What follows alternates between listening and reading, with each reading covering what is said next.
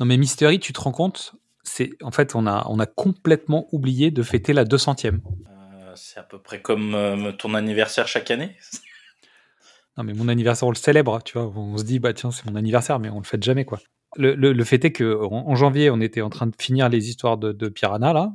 Ensuite, c'est vrai. Il y a eu le bilan 2022. Ensuite, on a attaqué avec les femmes de cinéma, donc en fait, il y avait tous les jours pendant un certain temps. Euh, ensuite, bah, en fait, comme on n'a pas pu passer le ciné du commerce en début de mois, on est obligé de le passer après, mais il y a eu la Saint-Valentin au milieu, donc il y a eu la Saint-Valentin, puis le ciné du commerce.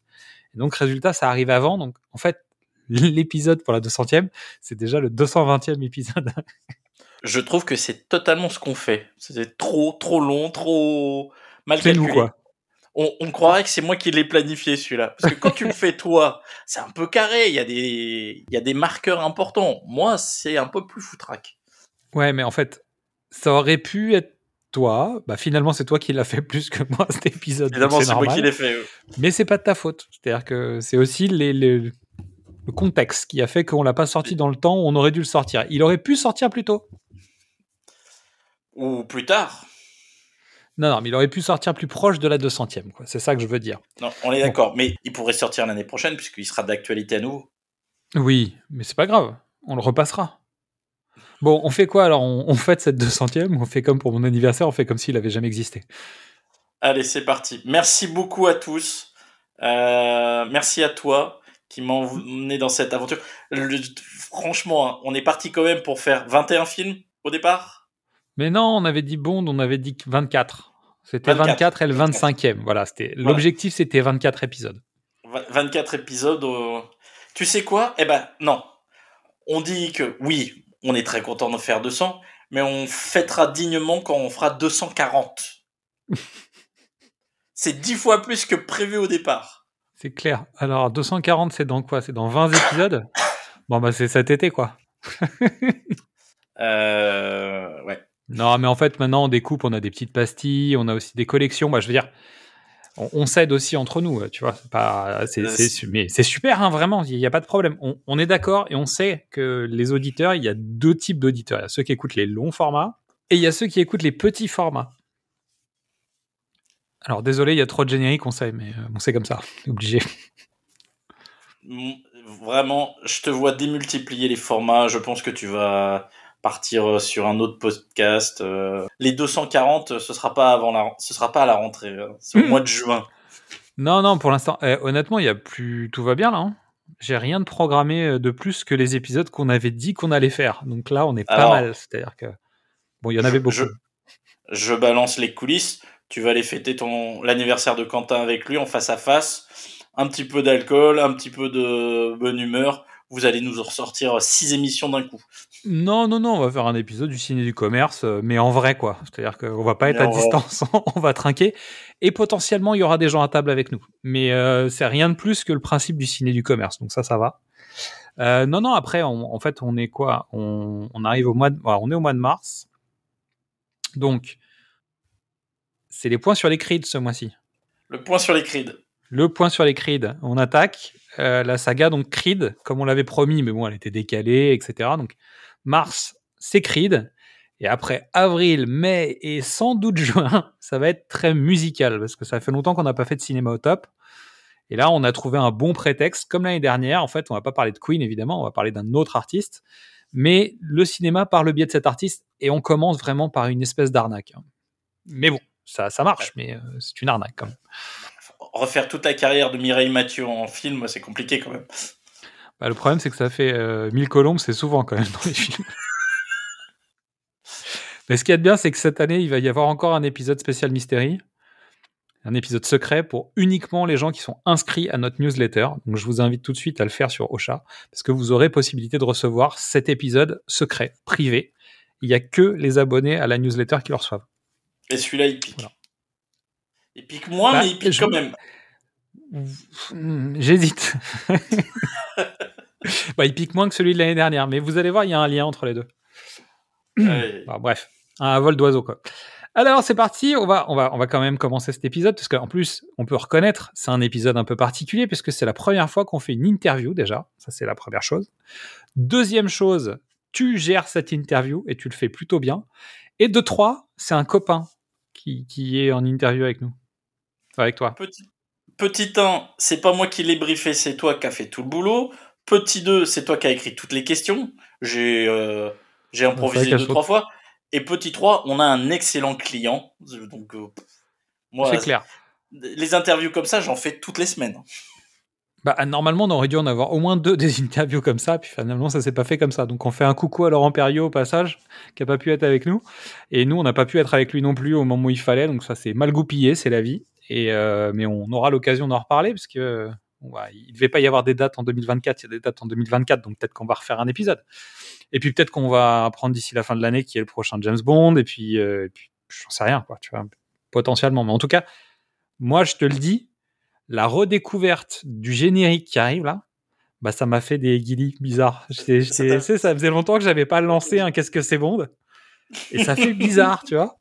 Quand j'ai fait le lancement, je me suis dit ah mais ça fait longtemps que j'ai pas fait le lancement. Qu'est-ce que c'est Bon allez, on vous laisse, on vous remercie tous, mille merci, plein de bisous, et puis on revient dans vos oreilles sous plein de formes différentes. Le cinéma euh, sous toutes ses couleurs.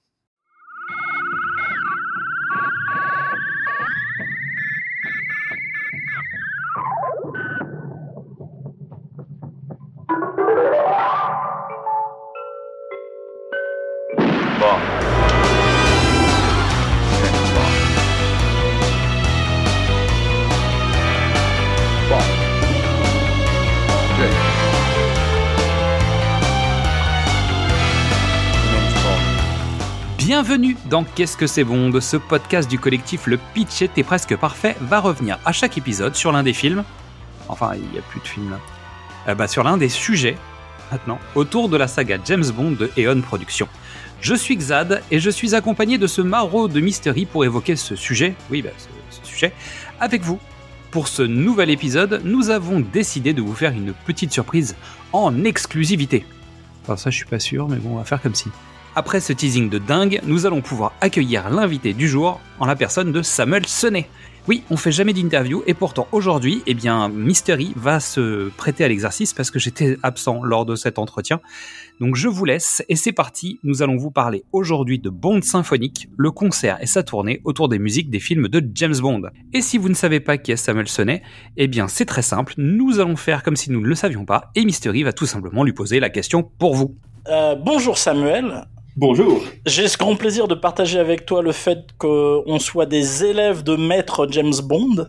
Parce que c'est Xad qui m'a initié et donc toi c'est euh, Laurent Perriot qui te qui te qui te guide, qui te supervise dans cette aventure. Exactement, c'est le super consultant qui m'aide, euh, qui nous a aidé avec la, la production. Donc euh, il y a deux producteurs, Joseph Aragon et Stéphane Letellier, et ils ont tout de suite demandé à Laurent Perriot euh, de, de ouais, d'aider en tant que consultant, c'est-à-dire choisir le programme, choisir les bons morceaux, euh, et puis moi m'aider à replacer les morceaux dans le contexte, parce que pendant le concert, je raconte des choses, je raconte ce, à quel moment du film le morceau est là pourquoi est-ce qu'il est écrit comme ça et, Laurent a une connaissance que même en travaillant pendant des mois, je, des années, je n'aurais pas. Donc il est là pour m'aider. Donc, on replace vite fait qui est Samuel Sonnet. C'est une de mes connaissances. On se tutoie, on va pas se mentir. Euh, c'est le, hasard du calendrier de la vie. Tout d'un coup, je vois une affiche dans le métro et je préviens Xad. Je, je pense qu'on a un numéro de podcast Bond à faire en plus. euh, directeur musical, chef d'orchestre, euh, homme de renaissance, quel est le qualificatif qui te convient le mieux? Ah, c'est une bonne question. Euh, je pense qu'on peut dire un artiste, euh, artiste intermédial. J'aime bien ce mot. C'est un mot un peu intello, mais ça montre que tous les médias, pour moi, ont la même importance. La musique, le théâtre, mais aussi le visuel, mais aussi l'image, la production. Euh, même un fichier Excel pour euh, un budget d'orchestre, ça a pour moi la même importance qu'une partition. Donc, je suis intermédial. C'est joli. Sur Bond Symphonique, tu es le directeur musical.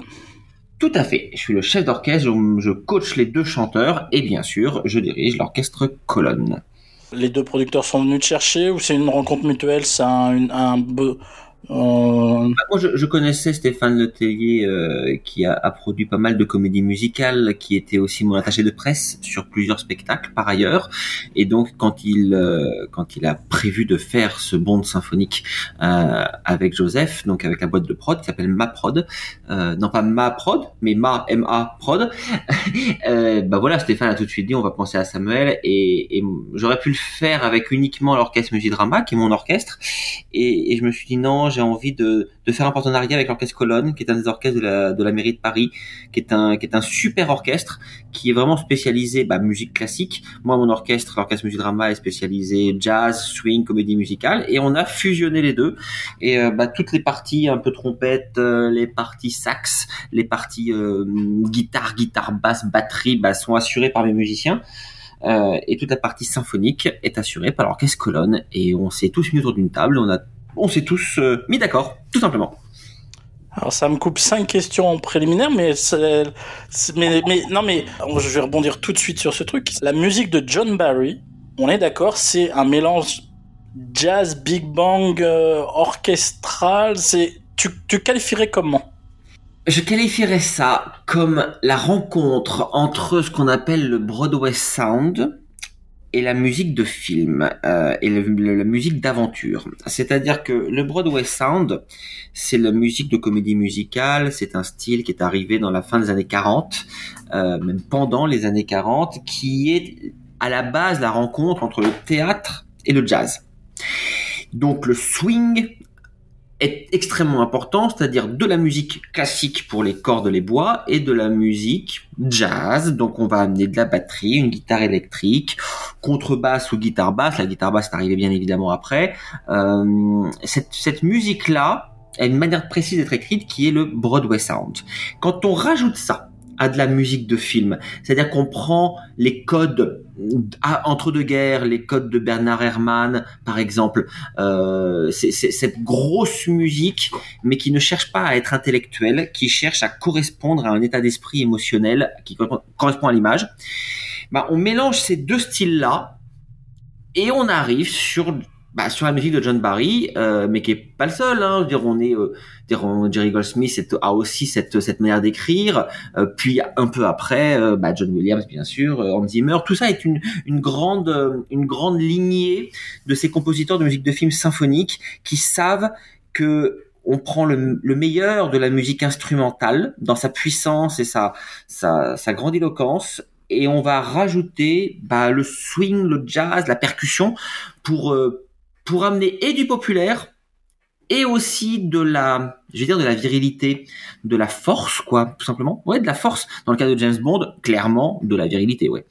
Lors de la conception du spectacle, ça aurait pu être un ciné-concert, ça aurait pu être euh, ce que fait euh, par notamment euh, Hans Zimmer, où c'est un concert de ses musiques.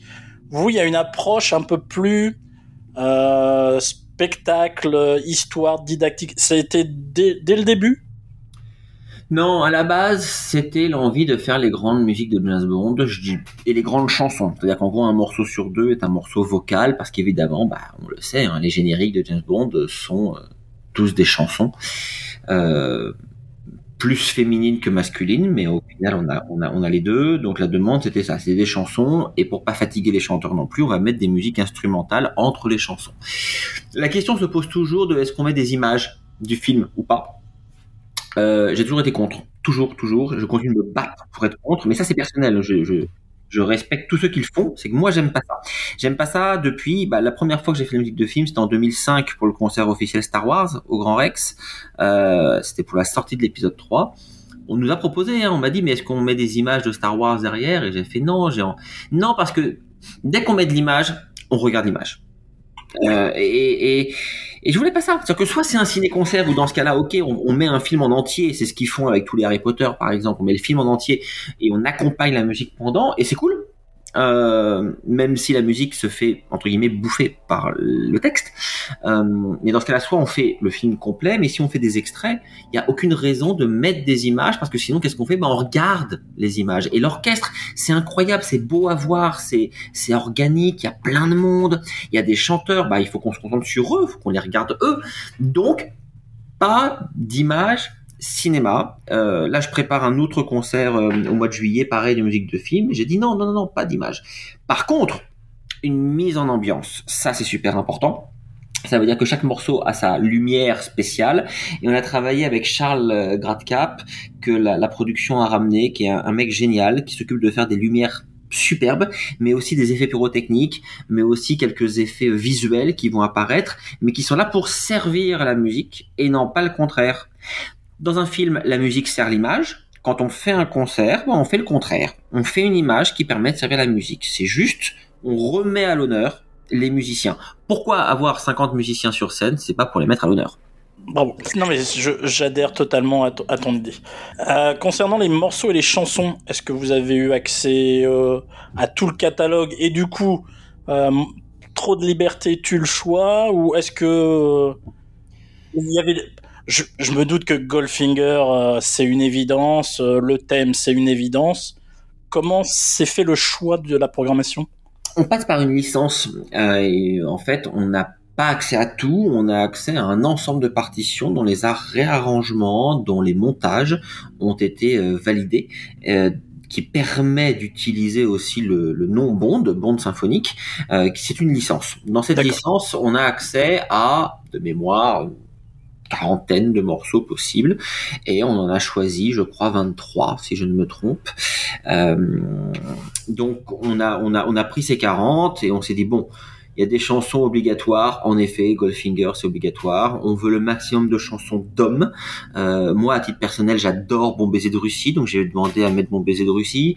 Euh, J'adore cette chanson. Euh, j'ai aussi, euh, il était hors de question de pas mettre GoldenEye ou Skyfall, qui sont des monstres pour la chanteuse, qui est elle-même incroyable, et, pour l'orchestre c'est absolument génial. Donc on a, on a d'abord choisi les chansons, et ensuite on a mis les morceaux instrumentaux de manière à ce que ce soit équilibré. Et puis on s'est fait euh, on s'est fait des petites blagues. Par exemple, on a, on, a mis, on ouvre le concert avec le 007 theme, donc le thème 007, qui n'est pas le thème de James Bond.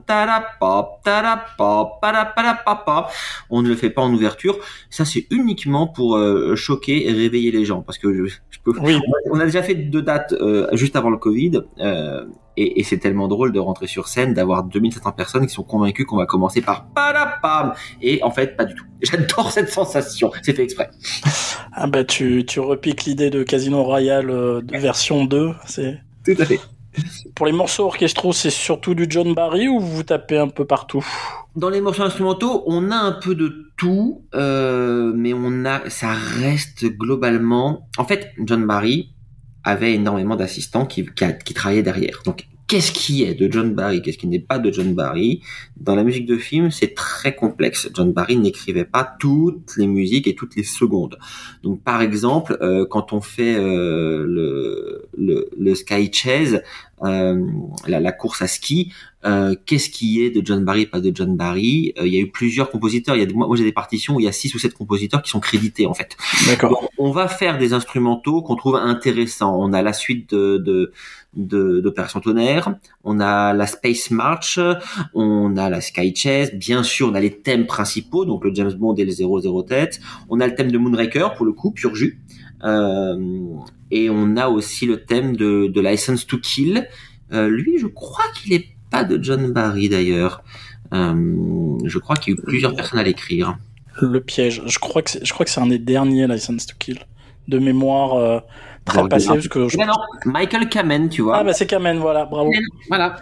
Justement, euh, ce, ce, changement d'auteur, ce changement d'orchestration, est-ce que ça ça apporte pour toi un, un, un travail en plus ou ils ont quand même la, même thématique, le même univers et il y a une homogénéité euh, qui te permet de travailler plus facilement.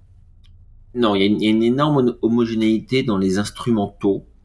Euh, là où il n'y a pas forcément d'homogénéité, dans les chansons. C'est-à-dire que effectivement, euh, faire un faire un faire un aha euh, juste après avoir fait un Sinatra. Je parle dans l'ambiance. Hein, on, là, on n'est pas du tout du tout homogène. Ça me fait toujours, ça me fait toujours rire de, de, de balancer euh, ou alors Living Daylights euh, ou You Know My Name qui n'a effectivement rien à voir avec Goldfinger. Donc là, on a des univers complètement différents euh, en termes d'instrumentaux.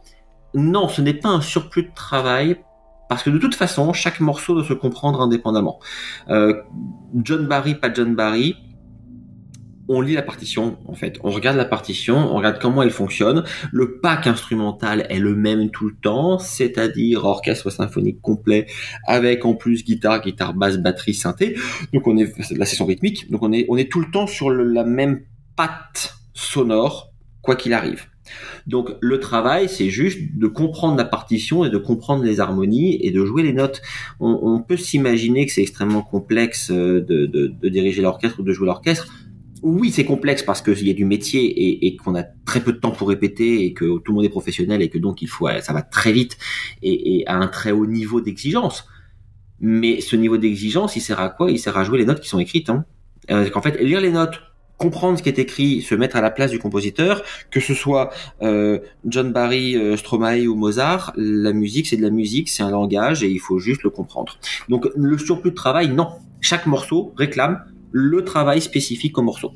Que ce soit John Barry euh, ou euh, André Manoukian. Et de même pour les chanteurs, tu as deux excellents chanteurs. Euh, oui, j'ai fait mon travail. Ah On est d'accord que faire de passer. Alors, Adèle, Shirley Basset, c'est pas le même registre. Non, c'est pas le même registre. Euh, il faut pouvoir gérer la différents styles vocaux.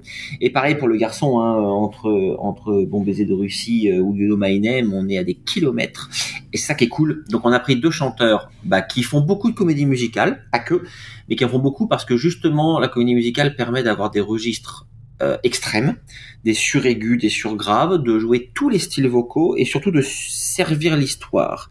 Très important avant de chanter Les Diamants éternels ou, euh, ou On ne vit deux fois, c'est pas juste les notes, c'est juste dans le personnage féminin de, de Diamonds Are Forever.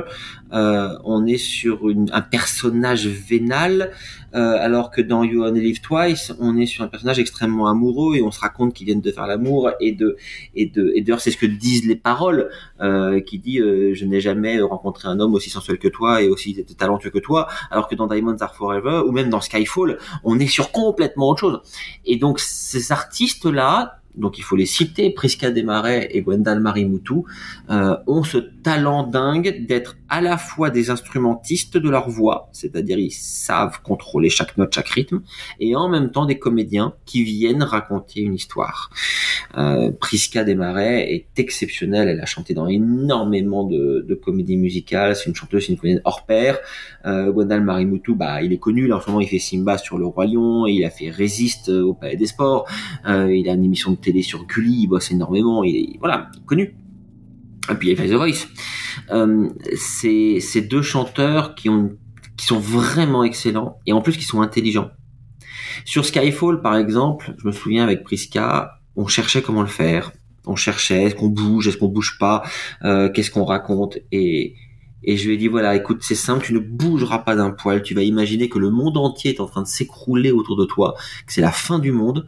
Euh, et tu serres la main de ton compagnon, mais quoi qu'il arrive, tu regardes le monde autour de toi et toi tu ne bougeras pas, tu seras un rock. Et ce sont ces interprétations de comédiens qui sont beaucoup plus fortes que les interprétations de de chanteurs. Si je lui dis euh, chante plus fort cette note là ou ou décale ton rythme, ça marche pas. Si on se donne des images, c'est là où la musique devient incroyable. Tu, tu, ta, ta, réputation euh, est largement méritée. Non, mais c'est une très belle idée, cette, cette idée de Skyfall, c'est incroyable. Euh, et, puis les lumières sont ultra aveuglantes sur elle. Enfin, ce moment, c'est ouais, c'est un des plus beaux moments du, du show. Les gens sont hystériques après Skyfall. euh, le temps de préparation du spectacle, vous avez eu quoi? Un mois, deux mois, six semaines? Alors la pré-prod, c'est énorme, c'est plusieurs mois de coups de fil de près de logistique. Euh, les chanteurs, c'est 4-5 euh, répétitions euh, seulement. Eux, ils travaillent de leur côté et avec moi, on se réunit. la technique, Charles prépare les lumières et les effets visuels quelques semaines à l'avance. Et, et après, tout se fait au dernier moment. L'orchestre, j'ai trois services de trois heures. Et c'est tout. Et c'est tout. Ils ne connaissent pas la partition. Enfin, là, maintenant, ils la connaissent parce qu'on l'a joué en 2020. Maintenant, oui. Mais en même temps, trois ans après, ils s'en souviennent pas. Ils ont fait d'autres choses depuis. Donc, on arrive, on découvre la partition. On a trois fois trois heures et on doit jouer devant le public. Mais c'est normal, hein, c'est un orchestre, c'est comme ça. Toutes les partitions sont suffisamment bien faites pour qu'il bah, il suffit de les jouer. Et moi, il suffit que je travaille. Donc moi, effectivement, là, je, vais me replonger dedans et je vais passer la semaine, toute la semaine uniquement à ça, à être concentré, à, réapprendre par cœur les partitions. Euh, et puis et puis go en fait. Ça va ça va la fin va extrêmement vite. On fait une fois une répétition générale où on met ensemble la lumière la pyrotechnie l'orchestre et, le son. Et zoom et vous partez en tournée, est-ce que le changement de salle joue? Oui. Dans un monde parfait, on aimerait avoir suffisamment de temps pour faire un son de dingue et tout modifier euh, de salle en salle. Et en l'occurrence, on n'a pas le temps, donc ce sont les équipes qui vont, qui, qui, bah, sont les équipes qui bossent pour que ça, pour que ça marche. Donc, on arrive dans une salle, euh, l'équipe technique, il y a eu un pré-montage avant, l'équipe technique arrive le matin du concert, ils montent tout. Nous, on arrive à 16h, on fait un raccord et paf, ça joue le soir. Et, et on doit, un, faire confiance aux équipes techniques pour qu'elles gèrent le son et les lumières au mieux. C'est leur métier. moi, j'arrive une demi-heure en avance, je chope la salle, c'est-à-dire que je comprends comment elle fonctionne je regarde sa réverbération, si elle est froide, si elle est chaude, euh, quel est son, son EQ, donc ses harmoniques, en gros, ses fréquences, et je vais juste légèrement dire au musicien, bah, attention, ça, ça, ça, va falloir modifier ça, ça, ça dans le jeu. Moi, dans le corps, je le modifie, et puis, puis 3-4, ça joue. On est, on est, c'est, c'est un métier, voilà, c'est un métier. C'est aussi l'intérêt du, du concert live, c'est que chaque prestation est différente comme au théâtre, chaque représentation est différente. C'est une, il y a un côté vivant. Tout à fait, c'est vivant. C'est, c'est, c'est, c'est, ouais, c'est la chose magique. C'est-à-dire que le spectacle doit être, doit être le même tous les soirs. Euh, dans le sens qu'on présente la même chose et on met notre niveau d'exigence au maximum. Mais effectivement, il sera différent d'un jour à l'autre. Euh, il sera différent euh, parce que la pression atmosphérique, parce que l'humidité, parce que nous ce qu'on aura mangé avant, et parce que le public ça fera le même. C'est un c'est un contrat entre les artistes et le public. Et le, le, et si vous venez le samedi et le dimanche par exemple à Paris et que vous trouvez que le spectacle n'est pas le même, c'est pas que parce que nous on a changé, c'est parce que vous spectateurs vous avez changé aussi. Votre écoute est différente. Ça va dans les deux sens. Euh, je vais ouvrir un peu les questions euh, sur Bond, la musique en général. On a, on a un débat qui ne s'est jamais conclu avec Zad euh, sur le, le, thème James Bond. Moi, je pense ce qui constitue le thème James Bond, c'est c'est la montée en suspense, les quatre notes. Lui, pour lui, c'est le, il faut absolument la guitare et rien d'autre. Alors que c'est moi le rocker des deux. Est-ce que tu as une ou, ou pour toi c'est un mélange des trois et c'est indissociable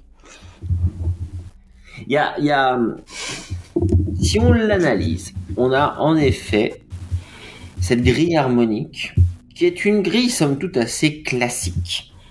Euh, accord de quinte, accord augmenté, accord de site, accord augmenté, accord de quinte. Da, da, da, Il est connu euh, Tom Tom Tom ok qui euh, voilà on, on redit l'anecdote mais je crois que vous en avez déjà parlé le podcast a été euh, on ne sait pas officiellement officieusement pompé d'une comédie musicale euh, américaine qui se passe en Inde et à la base c'est un sitar qui joue ce tam tam tam tam tam tam tam en 1920 et quelqu'un je crois. Que ça a été composé cette chose là à la base. De mémoire c'était ça oui. c'est ça. Euh, donc ça ça qui est important et puis il faut quand même pas oublier le thème. Euh, puis euh, ce petit ce petit demi-ton là qui est finalement le même demi-ton que da, da, da, da. donc des chromatismes très serrés. Donc un saut et un demi-ton. Encore un demi-ton. On a un gros accord. Donc cette, cette euh, cet enchaînement de notes est extrêmement reconnaissable. Il est à la fois stressant et sensuel c'est que quand on fait pas, ça peut être sensuel, et c'est à la fois, quand c'est fait au sax ou à la trompette, c'est très percussif. Et quand la première note de ce ta ta. Cette note là, elle est déjà en frottement avec la première. Donc frottement, et ensuite frottement. Deux frottements coup sur coup. Est-ce que c'est euh, la symbolique du, de la vie dangereuse du gars slash la vie sensuelle et virile du gars et qu'on a les deux frottements, le frottement du stress euh, et le frottement de l'amour. On est bien d'accord que John Barry a absolument pas pensé à ce que je viens de dire. Hein. On se raconte ce qu'on veut. Pour moi, c'est ça. Et voilà. Donc, si, tu peux pas faire de meilleur argumentaire pour venir te voir sur scène. La pub parfaite. Le gars, il t'explique très bien. Euh, je te, encore deux petites questions et on va s'arrêter là. Là, c'est une question personnelle pour mon goût personnel à moi. En faisant toutes les préparations sur euh, les Daniel Craig, euh, ils ont réenregistré le thème pour Casino Royale. Euh, et ensuite, derrière, les autres sont. Euh, Hans Zimmer en parle dans un des documentaires. Il dit Non, mais le, le thème enregistré pour Casino Royale, soniquement, en termes de performance, il est parfait. J'ai aucun intérêt à le refaire. Pour toi, qu'est-ce que. À quoi ça, ça joue? C'est tout d'un coup, c'est un orchestre qui est en harmonie complète, c'est des conditions sonores qui il fait un, 2 pascal de moins dans la pièce et puis euh, les micros fonctionnent différemment. À quoi ça peut jouer la perfection? Puisque le diable est dans les détails, cela veut dire que la perfection réside dans l'absence de diable dans chaque détail. Donc c'est effectivement absolument tout. J'ai connu enfin je connais toujours un des, des qui a fait un jour un album au Châtelet, une prise de son. Il avait quatre jours pour enregistrer un morceau au piano, et en fait il a passé trois jours et demi à placer les micros, juste à déplacer les micros. Mais une fois qu'il avait au millimètre près l'endroit des micros, et ben là ils ont pu faire l'enregistrement. Mais parce qu'il fallait que le pianiste soit très bon. Si le pianiste avait été mauvais, ils auraient fait quatre jours de piano.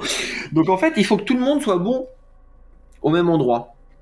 Euh, ça veut dire un orchestre excellent. Ça veut dire une copie excellente. Une copie, c'est la manière dont les partitions sont écrites. S'il y a une erreur, une coquille sur la partition, bah on paume un quart d'heure, quoi.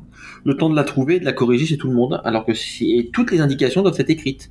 Il faut que le chef d'orchestre soit bon. Il faut que les musiciens soient excellents. Il faut que les micros soient positionnés au bon endroit il faut que la production soit bonne. La production, c'est la manière dont on va euh, gérer l'enregistrement, mixer, éditer. Euh, c'est chaque corde de métier est spécifique. Mais c'est pas que la musique. Hein. Je pense qu'on peut dire la même chose d'une baguette. Pour que la baguette soit excellente, il faut que tout le monde soit très très bon. c'est pas, c'est vrai. Les premiers retours que tu as eu euh, au début de tournée, ton permis de changer des trucs ou, ça vous a conforté en disant on est dans la bonne direction, tout va bien? Mais... ça nous a, les, gens étaient très très très enthousiastes, donc ça nous a complètement, euh, ça nous a encouragé à déjà ne pas changer le programme parce qu'en plus c'est une tannée de changer le programme parce qu'il faut refaire les partitions pour tout le monde. Euh, donc donc c'est bien mieux comme ça. Euh, moi j'ai fait, j'avais adapté entre le premier et le deuxième jour ce que je raconte parce que j'avais osé dire le premier jour, j'avais fait une blague sur Duran Duran parce que John Barry n'aimait pas du tout euh, ce que faisait Duran Duran. Et, donc je l'avais dit et donc j'ai quand même eu des plaintes sur les réseaux sociaux du fan club de Duran Duran. Oh, bah, donc j'ai dû faire gaffe, euh, ce, qui, ce qui a fait que le lendemain j'ai complimenté euh, Duran Duran. non, je rigole. Mais, non, non, euh, mais alors, écoute, on, on te fera un best-of des retours euh, sur les quelques bêtises qu'on a dit, parce que moi j'ai des j'ai des opinions assez arrêtées aussi musicalement. Donc je fais... tu, ne seras pas le seul. C'est ça. Euh, je fais gaffe à, je fais gaffe à, rien du tout en fait. Je dis mon avis. Voilà. Alors dernière question sur le spectacle. Euh, ton morceau orchestral et ta chanson préférée? Peut-être pas sur tes goûts personnels, mais euh, le moment où vous vous éclatez le plus. Le moment où on s'éclate le plus. Alors, il y a évidemment le thème principal. Pas parce que, bien sûr qu'il est agréable à jouer, euh, mais aussi parce que l'énergie dans la salle est tellement électrique, le public est tellement content, même si ce thème-là, c'est celui qu'on connaît tous par cœur, est tellement heureux d'entendre, euh, d'entendre euh, ce, ce, ce, début, le ça. Et puis il y, a une, distress quand même, c'est que un morceau instrumental, je veux dire la chasse à ski, la Sky Chase, je fais une fausse note dedans où on fait un temps qui est pas exactement dedans, personne n'entend. Si on n'est pas pile dessus sur le para pa et c'est dur à faire. et là, il y a une petite une petite goutte quand même qui parle dans le dos et tu fais oh faut pas le rater celui-là. Donc j'aime bien parce que on se sent quand même vivant dans ce truc là il y a, des petits pièges. Il y a un piège aussi dans dans dans Live and Let Die. Il y a un moment il y a une mesure impaire qui se balade qui est super dur à faire. Donc en fait je crois que ce que je préfère dans le concert c'est en effet les, les moments où ça peut bugger. Euh, je crois que c'est dans dans Moonraker euh, où il y a un solo de guitare euh, ou dans Space March. J'ai un doute maintenant. On coupera ça. Euh, il y a un des morceaux où il y a une où il y a un solo de guitare sublime et il faut derrière que les cordes suivent. Sauf que moi j'ai demandé au guitariste d'être libre. Donc ça veut dire qu'on ne sait pas ce qui va se passer. Il qu'il fait, il, fait son tempo, il vit son truc, et nous on est là et ah, ah, et on stresse parce qu'on ne sait pas à quel moment. Et ça c'est génial en fait. Il y a les musiciens qui me regardent avec un grand sourire en mode ah maintenant tout repose sur toi mon gars. C'est assez agréable ce genre de ce petit moment là.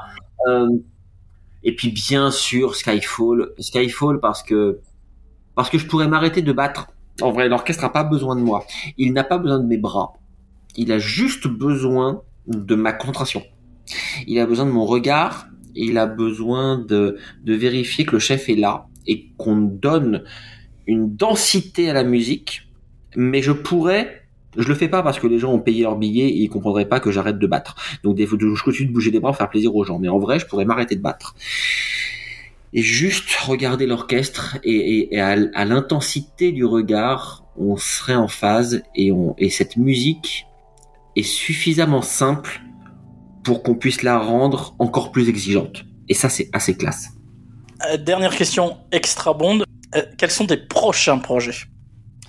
Alors mes prochains projets, il y a j'ai une comédie musicale que j'ai coécrite et mise en scène qui revient à Avignon, qui s'appelle Contretemps, pour la troisième fois à Avignon. Puis on a fait deux exploitations à Paris, un, spectacle sur la, vie de François Courdeau que j'aime beaucoup beaucoup, un spectacle dont, je suis très fier. Il y a mon autre spectacle comédien qui a eu plein de prix partout, qui part en tournée à partir du mois de mars. En orchestre, euh, il y a des projets qui sont encore en balotage en ce moment, mais par contre, je sais que le 28 juillet ou le 27, 28, 28, euh, on fait un concert de musique de film fantastique à l'opéra de Vichy. Alors, faut venir à Vichy. Ça va avec le même orchestre que James Bond, et on va faire pareil des lumières de ouf sur le plateau, et, et on va faire la musique fantastique, donc ça veut dire de la musique classique aussi, pourquoi pas, euh, genre La nuit sur le mont chauve ou L'apprenti sorcier. J'ai toujours rêvé de diriger l'apprenti sorcier. Et puis après, on va faire euh, du Indiana Jones, euh, du plein de John Williams, mais aussi du Seigneur des Anneaux, enfin tout, juste ce que j'ai envie de m'amuser à faire. ça, ça va être très très bien. Ton vrai plaisir. Eh ben écoute, je vais je vais te quitter pour aller sur le site de la SNCF prendre des billets pour Vichy. Samuel, merci beaucoup. On avait aussi des questions pour Laurent. On trouvera le moyen de lui poser. Euh, on l'embêtera à son tour. On se voit samedi au Grand Rex. Ouais. Et puis, euh... merde. Je crois que c'est. Je prends. C'est le plus simple. Je prends et à samedi alors. Ok. Merci beaucoup. Au revoir.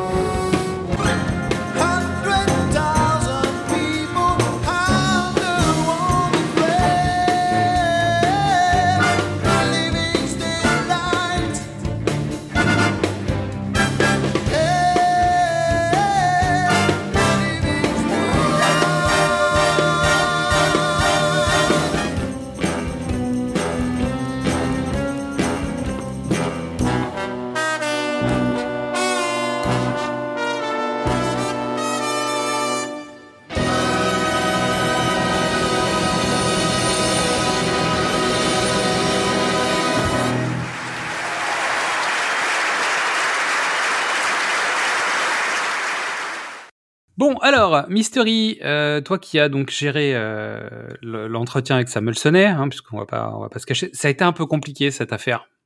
On, était parti pour enregistrer euh, l'interview, il devait y avoir Laurent Perriot avec nous. Finalement, il y a rien qui s'est passé comme c'était prévu.